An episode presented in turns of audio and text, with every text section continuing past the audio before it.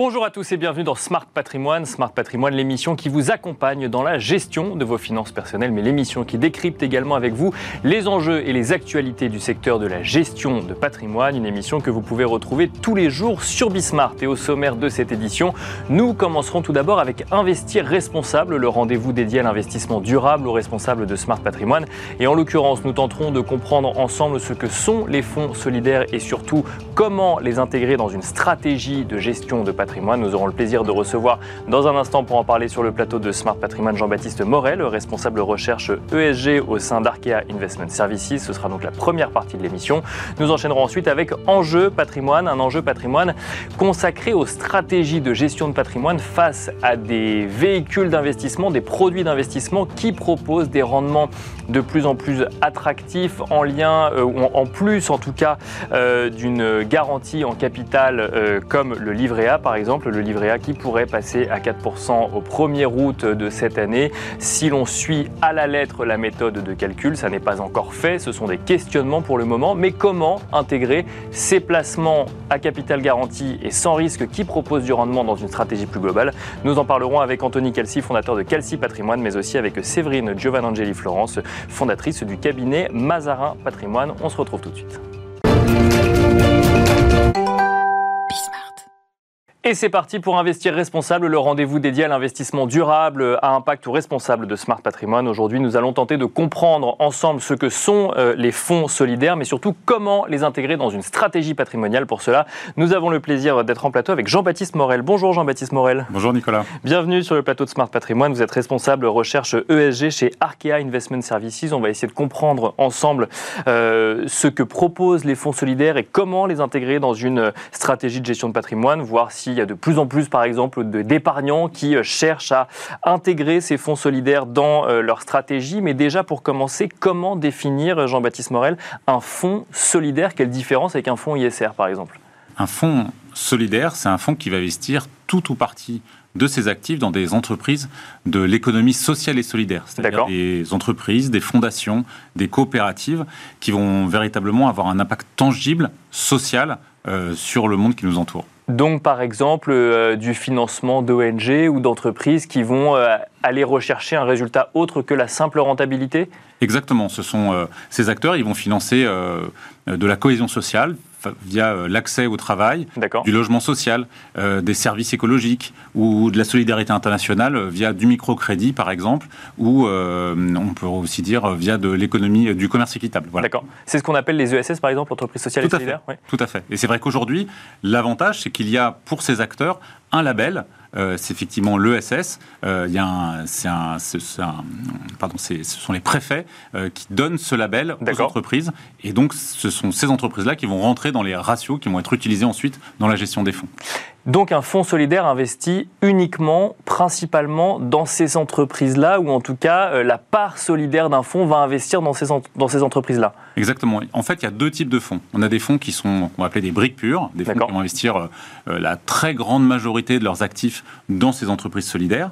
Et à côté de cela, on peut avoir des fonds qu'on va appeler des fonds 90-10, où la part solidaire va monter jusqu'à 10%. D'accord. 10%, on peut dire c'est assez faible finalement, mais ça va permettre deux choses. D'une part, de gérer les risques, de gérer de la liquidité, puisque euh, ces entreprises solidaires, généralement, les titres ne sont pas très liquides. Bien sûr. Et en plus, ça permet également d'avoir un moteur financier qui va être géré par les 90% restants, puisque ces investissements dans des titres solidaires, finalement, ils restent assez peu rentables, ou en tout cas, il y a une performance financière qui reste assez limitée.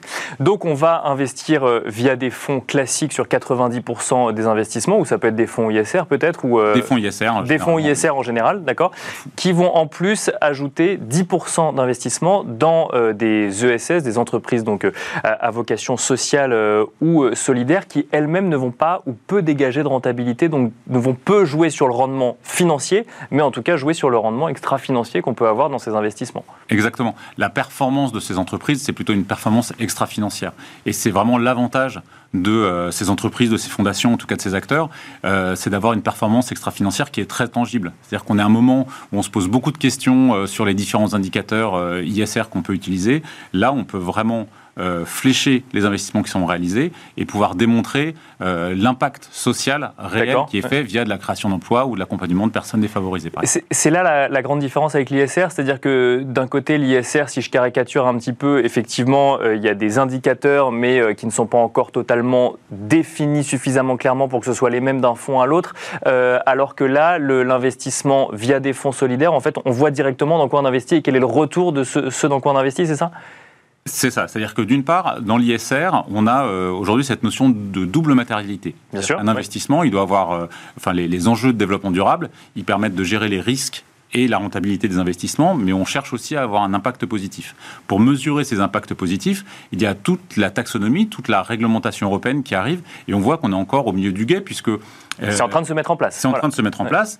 Et les entreprises n'ont pas encore d'obligation euh, globale d'avoir de, nous donner ces indicateurs. Ce sera avec la directive CSRD qui arrivera euh, prochainement pour les entreprises solidaires. Ce qui alimente pardon, parfois un petit flou sur, sur, les, euh, sur la vision qu'ont certains épargnants euh, de l'investissement euh, de, l'ISR, de l'investissement socialement responsable. C'est un flou et ça peut être un quiproquo de savoir finalement est-ce que le fonds ISR il va chercher à gérer ses risques et, sa performance en prenant en compte ses enjeux de développement durable ou est-ce que à côté de cela il va chercher à avoir une, une, performance positive, un impact positif? Ce sont deux approches qui sont parfois un petit peu différentes, même si on, encore une fois on cherche la double matérialité aujourd'hui dans l'ISR. Pour les fonds solidaires, la question elle est un petit peu plus simple, puisque ce qui, ce qui vraiment va nous guider dans la sélection de ces, de ces émetteurs. Alors après, évidemment, on va chercher la, une solidité financière et on va s'assurer dans, dans, les, dans les diligences qu'on va faire en, sélection bah, qu'on est face à des acteurs qui sont sérieux et qui vont pouvoir rembourser l'argent qu'on va leur prêter. Euh, D'accord. Euh, mais, mais, mais, ce qu'on va chercher, c'est à maximiser l'impact euh, social qui est réalisé. Ah bah, justement, pour bien comprendre, c'était ma question. C'est quand on investit via un fonds solidaire dans un projet solidaire, dans une entreprise solidaire, quelle place pour la rentabilité financière et le rendement financier avant d'aller sur le rendement extra-financier? Est-ce que on regarde quand même le rendement financier? Est-ce que on cherche une rentabilité ou est-ce que c'est un financement de projet tout simplement euh, euh, dont on ne va pas regarder la rentabilité financière? Alors, je vais le prendre dans l'autre sens. On va chercher à pas détruire trop de performances euh, financières par rapport aux 90% qui sont apportés par le reste. C'est-à-dire qu'on va chercher, si je caricature, une rentabilité proche finalement d'un fonds monétaire. D'accord. Peut-être plutôt un fonds monétaire de début d'année. D'accord, oui, c'est ça parce que ça bouge, ça bouge en ce moment. Ça bouge en ce moment, mais voilà. L'idée, c'est d'être assez, enfin, qu'il n'y ait pas de, de, de, pas diminuer la, trop, de manière trop importante la performance. Voilà. Mais ce qu'on recherche, c'est vraiment la, cette performance, cet impact extra-financier à travers ces investissements euh, en impact. Concrètement, on investit dans, dans, quoi? Vous avez des exemples à nous donner de, de SS ou de, de, de projets qu'on pourrait retrouver dans des fonds solidaires ou dans des fonds qui, oui, qui investiraient euh, de manière, de, via cette stratégie-là? Alors, il y a différents types. On peut avoir des, euh, des foncières, typiquement, des entreprises donc, qui vont créer, qui vont faire du logement social, qui vont permettre l'intégration de personnes. On a aussi des projets assez innovants. on a eu l'occasion d'investir récemment dans une foncière agricole qui va aider des exploitants agricoles à s'installer et qui va générer des revenus non seulement via le fermage, de manière assez classique, mais également via la vente de produits et services environnementaux. Euh, ces, euh, ces, exploitations agricoles, elles vont générer du crédit carbone. D'accord. Euh, bah, ça permet d'avoir une rentabilité supérieure, d'avoir des revenus supérieurs pour les agriculteurs et aussi une rentabilité pour, les, pour nous en tant que, en tant que financeurs. on peut avoir aussi des associations qui vont faire de la réinsertion sociale. Donc on peut aller pardon, jusqu'à financer des associations dont le but n'est pas de générer une rentabilité, mais euh, d'avoir un impact positif sur le, la, mission qu'elles se sont confiées. Tout à fait. Et d'ailleurs, les instruments financiers sont assez divers. C'est pas nécessairement de l'action. D'accord. Euh, on peut financer via des billets à ordre. C'est une sorte d'obligation un petit peu euh, à l'ancienne mode. Bien sûr, très peu liquide. Donc on fait du prêt quelque part. On fait du prêt, tout à fait. On fait du prêt à des taux qui sont généralement avantageux, avantageux pour elles, puisque l'idée, encore une fois, hein, c'est d'apporter pour d'apporter une matérialité et d'apporter ce qu'on appelle une additionnalité. C'est-à-dire que le financement qui va être réalisé, il va permettre de faire euh, avancer la structure qu'on va financer. Donc généralement, ce sont des financements qui sont sur des taux qui sont inférieurs à ce qu'on va pouvoir trouver euh, dans le domaine bancaire, par exemple. Alors, ce qui est assez euh, intéressant, c'est que ces fonds solidaires collectent majoritairement via un mécanisme d'épargne salariale, finalement. C'est l'épargne qu'on a, qu'on accumule en lien avec son activité professionnelle qu'on investit, alors pas forcément en totalité, mais en partie dans ces fonds solidaires. Tout à fait. Il y a eu deux lois qui ont été importantes. Euh, la première, c'est la loi de modernisation, euh, la LME, euh, qui, est, qui date de 2008, si ma mémoire est bonne, qui oblige les mécanismes d'épargne salariale à proposer un fonds solidaire. D'accord. Donc les fonds solidaires sont retrouvés bah, dans la liste des fonds que, les, que tous les salariés, dans lesquels les salariés peuvent investir. Et ça les a intéressés. Et ça les a intéressés. En partie. Après, on est sur des chiffres qui restent, voilà, c'est 24 milliards d'euros à peu près l'épargne au global, hein, l'épargne bancaire ou enfin les, investissements solidaires via des, des, livrets bancaires ou via de l'épargne salariale. C'est à peu près la moitié pour un peu plus de la moitié pour l'épargne salariale. 24 milliards, on était à 11 milliards en 2017. Donc ça a quand même euh, croît de manière, euh, de, manière importante. à côté de cela, euh, il, y a eu, il y a eu la loi Pacte. Bien la loi Pacte, de la même manière, elle oblige maintenant les contrats d'assurance à intégrer, les contrats d'assurance vie, à intégrer des UC qui seront des UC solidaires. Est-ce que vous ressentez, vous, euh, à votre niveau, Jean-Baptiste Morel, qu'il euh, y a une appétence euh, un peu plus grande qu'il y a quelques années pour ces fonds solidaires, justement Est-ce qu'il y a une concurrence avec l'investissement socialement responsable? Est-ce que les deux, effectivement, sont identifiés de manière claire dans leurs différences? Alors je crains que les deux soient pas, on ne voit pas les deux de manière claire. C'est toujours cette question de pédagogie qu'on doit avoir en ESG. Là où, à notre sens, c'est intéressant, c'est que ça permet d'avoir cette clarté dans la proposition. Là où il peut y avoir des questions sur l'ISR, on ne comprend pas trop pourquoi on peut avoir tel ou tel émetteur en portefeuille, au moins euh, dans la gestion solidaire, on a des acteurs qui sont assez purs, entre guillemets, puisqu'ils sont vraiment, sont vraiment des acteurs de l'économie sociale et solidaire, et nos clients savent finalement dans quoi ils investissent et quel est l'impact direct de leurs investissements. Donc le message de ce point de vue-là est clair, ça permet d'avoir une meilleure transparence, et donc ça peut plaire aux clients. Euh, d'autant plus, encore une fois, qu'on est dans un, un peu dans, on est un peu entre deux, entre deux mondes aujourd'hui, puisqu'on n'a pas encore l'ensemble des informations qu'on aura d'ici deux ans euh, sur les émetteurs, euh, le nombre d'emplois créés, un ensemble d'indicateurs qui vont devoir nous donner. Donc en attendant, c'est vrai que ça nous permet d'avoir des fonds voilà, qui, sont assez, assez purs de ce point de vue. Alors effectivement, vous avez mentionné l'appellation ou le label des ESS, ça concerne les entreprises. Est-ce que quand on regarde les fonds solidaires, on peut se fier à un indicateur, un label Est-ce que le label Finansol, par exemple, permet de, euh, euh, donner une indication supplémentaire aux épargnants sur le sérieux des stratégies proposées? Alors, Finansol, comme euh, les autres labels français, ça permet d'avoir un référentiel et un tiers de confiance qui va valider le respect de, ce référentiel. Ce qui est intéressant avec Finansol, c'est que c'est le label finalement français le plus ancien. Il date de 1997. 1997, quand on voit les modifications de, de labels qu'on peut avoir sur d'autres labels, c'est extrêmement ancien. Et, et c'est vrai que dans, les échanges qu'on peut avoir avec, avec le labellisateur, bah, on voit leur sérieux et ça permet vraiment de s'assurer de la qualité, je dirais, du, euh, des entreprises qui sont euh, en portefeuille. Merci beaucoup Jean-Baptiste Morel d'être venu sur le plateau Smart Patrimoine. Je rappelle que vous êtes responsable recherche ESG euh, chez Arkea Investment Services. Merci de nous avoir décrypté ces fonds solidaires. Merci à vous également de nous avoir suivis. On se retrouve tout de suite dans Enjeu Patrimoine. Et nous enchaînons à présent avec Enjeu patrimoine. Un questionnement va nous animer aujourd'hui. Un livret A à 4% changerait-il la donne en matière de gestion patrimoniale? Alors effectivement, si l'on prend la méthode du calcul au pied de la lettre en ce qui concerne le livret A, celui-ci pourrait passer à 4% au mois d'août, sauf bien sûr si une décision ministérielle venait en décider autrement, à en décider autrement, sachant qu'un certain nombre d'acteurs sont plus ou moins opposés à une hausse trop importante du livret A. En premier lieu, euh, les banques ou encore les bailleurs sociaux qui, lorsque le taux du livret A augmente, voient, eux, euh, le taux euh, de remboursement qui leur est euh, proposé augmenter également. Mais derrière ce questionnement en lien avec les taux pratiqués sur le livret A, il y a ce questionnement, ce questionnement de taux plus important pour des placements à capital garanti et sans risque, qui pourrait venir remettre en question des stratégies de gestion de patrimoine? Pour en parler, nous avons le plaisir d'avoir deux professionnels du sujet dans l'émission Smart Patrimoine. Anthony Kelsey, tout d'abord. Bonjour Anthony Kelsey. Bonjour Nicolas. Vous êtes fondateur de Kelsey Patrimoine. Vous allez nous expliquer un petit peu comment vous voyez effectivement euh, évoluer les demandes des épargnants et les stratégies patrimoniales en lien avec euh, cette nouvelle donne. Mais nous avons le plaisir d'être accompagnés en duplex également par Séverine Giovanangeli Florence. Bonjour Séverine. Séverine Giovannangeli Florence. Bonjour Nicolas. Vous êtes fondatrice du cabinet Mazarin Patrimoine. Nous reviendrons euh, vers vous dans un instant justement pour comprendre comment vous voyez les choses sur ces sujets-là. Anthony Kelsey, euh, tout d'abord, on va commencer avec vous. On n'a pas d'infos supplémentaires hein, sur savoir si le livret A à 4% euh, sera effectivement une réalité au mois d'août. Pour autant, est-ce que cela changerait radicalement la façon de voir les choses en matière de gestion de patrimoine? La hausse des, taux courts et euh, des taux sans risque ont déjà, selon moi, bouleversé la gestion patrimoniale, puisque euh, il y a encore un an, on avait un livret A à quasiment zéro et des fonds euros à zéro, des livrets à zéro. Et depuis euh, un peu plus de six mois, on est autour de 3%.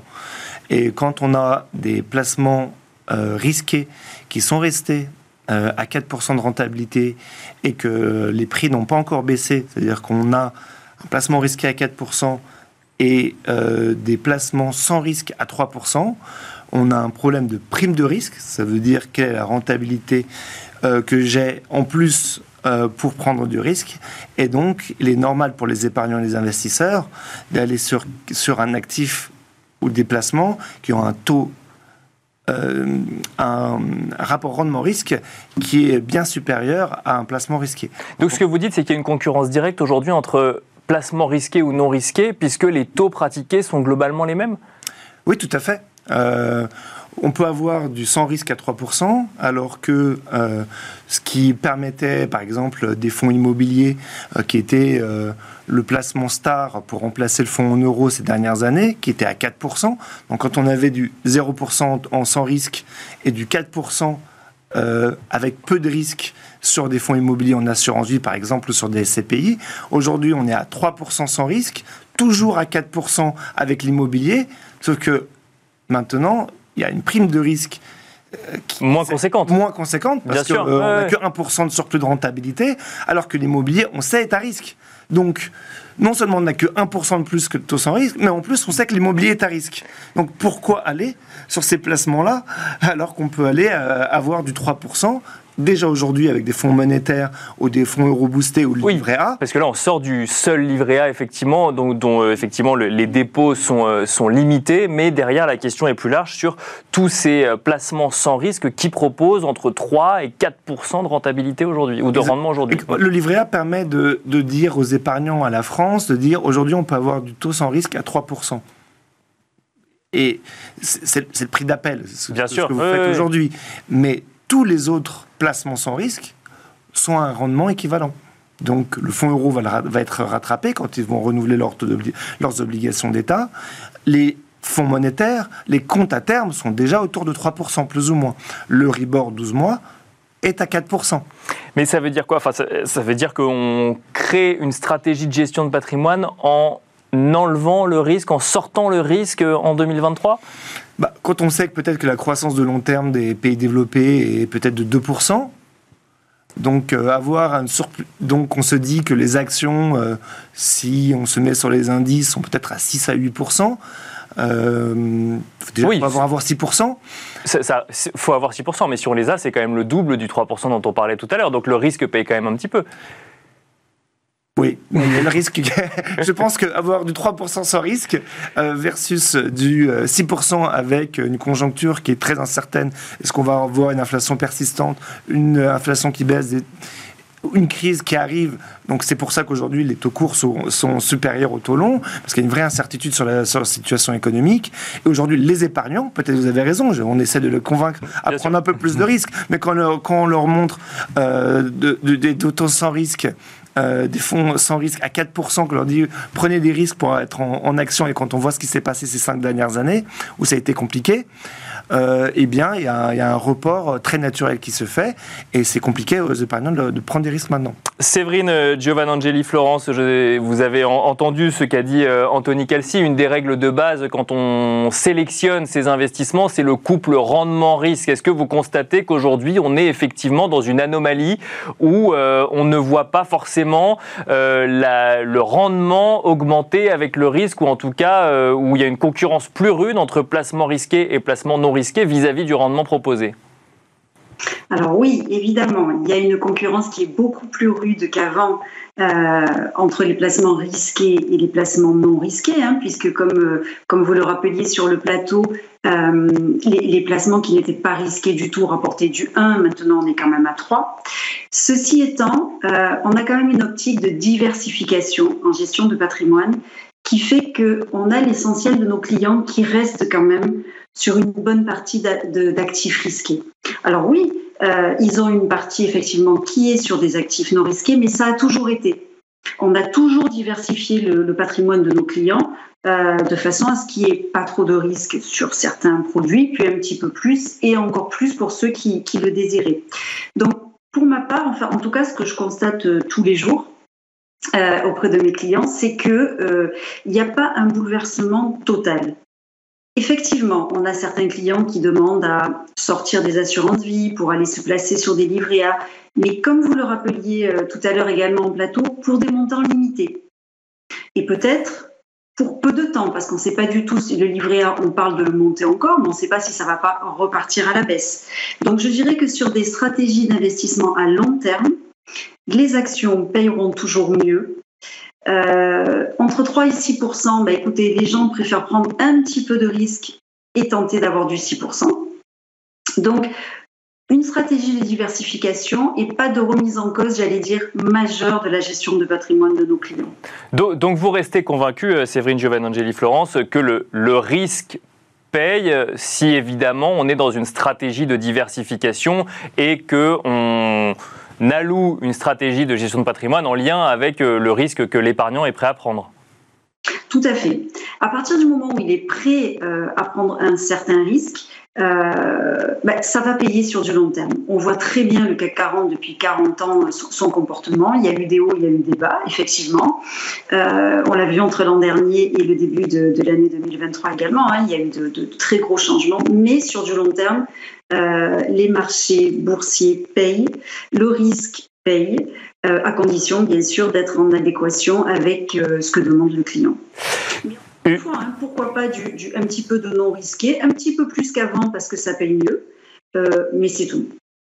On, voit quand même, Séverine Giovanangeli Florence, plus de produits non risqués qu'avant, justement en lien avec cette remontée des taux. On voit des comptes à terme qu'on voyait moins avant, des produits structurés à capital garanti, des fonds obligataires à échéance. Est-ce que mécaniquement, même effectivement, si on reste convaincu que le risque peut payer sur le long terme, on, fait, on ne fait pas face aujourd'hui à une concurrence plus rude, ne serait-ce qu'en typologie de produits proposés aujourd'hui avec cette hausse de taux? Tout à fait, on est obligé de, d'intégrer dans nos stratégies patrimoniales de, placement tous ces produits euh, que vous venez d'énumérer, Nicolas. Alors qu'avant, ça faisait pas du tout partie de nos stratégies, c'est-à-dire qu'un client patrimonial, on parlait pas de livret A, on parlait pas de compte à terme, euh, on parlait pas de tous ces produits de taux euh, non risqués. On parlait du fonds euro qui rapportait pas énormément, mais c'était à peu près le seul produit euh, non risqué euh, dont on parlait avec eux.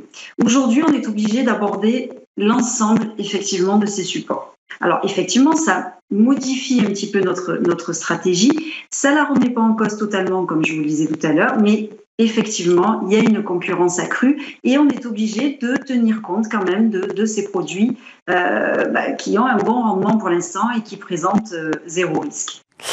Anthony Kelsey, vous nous l'avez euh, dit tout à l'heure, effectivement, euh, quand on a du sans risque qui offre un rendement, euh, pourquoi s'en priver? Pour autant, le sans risque qui offre un rendement l'offre aujourd'hui dans un contexte de marché très particulier dont on n'est pas sûr qu'il sera toujours le même demain. Est-ce qu'il faut prendre aussi en, cause ce, contexte actuel et, sa durée qu'on ne connaît absolument pas aujourd'hui?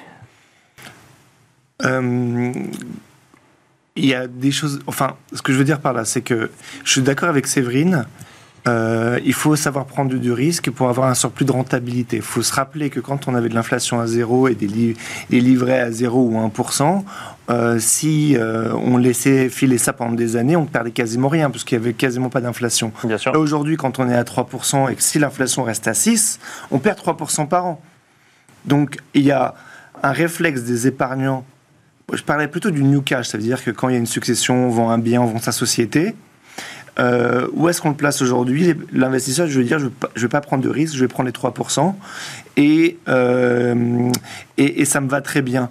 Mais c'est à notre rôle de conseiller financier de dire, attention, si vous faites ça, vous allez perdre 3% par an. D'accord. Euh, si on reste à inflation constante, alors qu'auparavant, s'il mettait sur son fonds euro 1%, il perdait rien.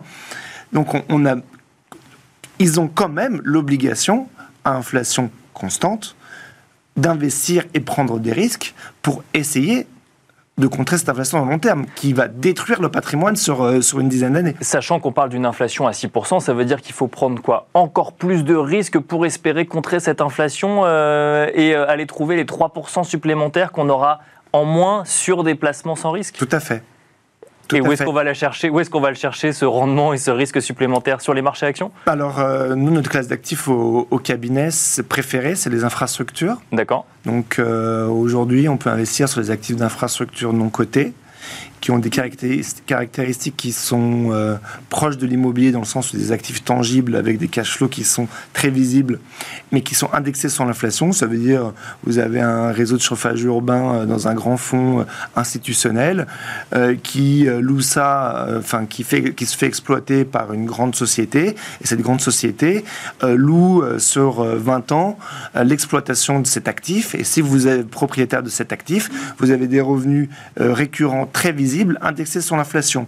Donc ça nous permet d'avoir surplus de rentabilité 5, 6%, 7% et indexé sur l'inflation. Donc ça, c'est une poche défensive surplus de rentabilité indexé sur l'inflation. Et sinon, euh, je rejoins euh, Séverine, euh, les actions. c'est difficile de miser sur le bon secteur. L'année dernière, c'était l'énergie. Cette année, c'est l'intelligence artificielle et le luxe.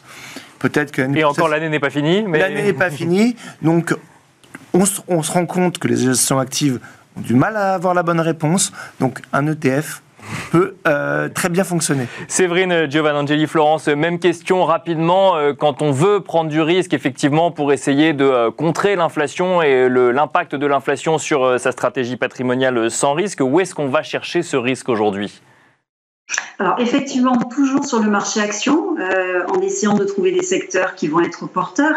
Donc euh, Anthony parlait de, de, certains secteurs, mais on peut ajouter également le domaine de la santé puisque pendant la période Covid, d'énormes progrès ont été faits euh, dans ce domaine-là. Donc, on s'attend à ce qu'il y ait encore de, des, nouveautés qui apparaissent et donc qui effectivement vont ramener de, l'argent aux investisseurs.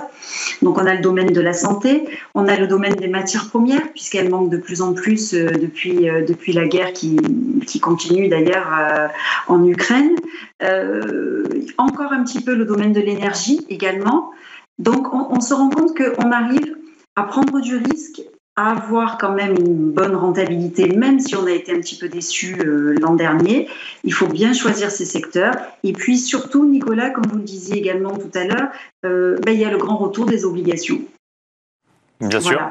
Euh, on sait que les taux ne vont pas continuer indéfiniment à monter et donc on sait également que euh, l'obligation, si elle sort à 3 ou 4 eh ben, euh, on ne pourra pas la remplacer par une autre qui sera plus élevée.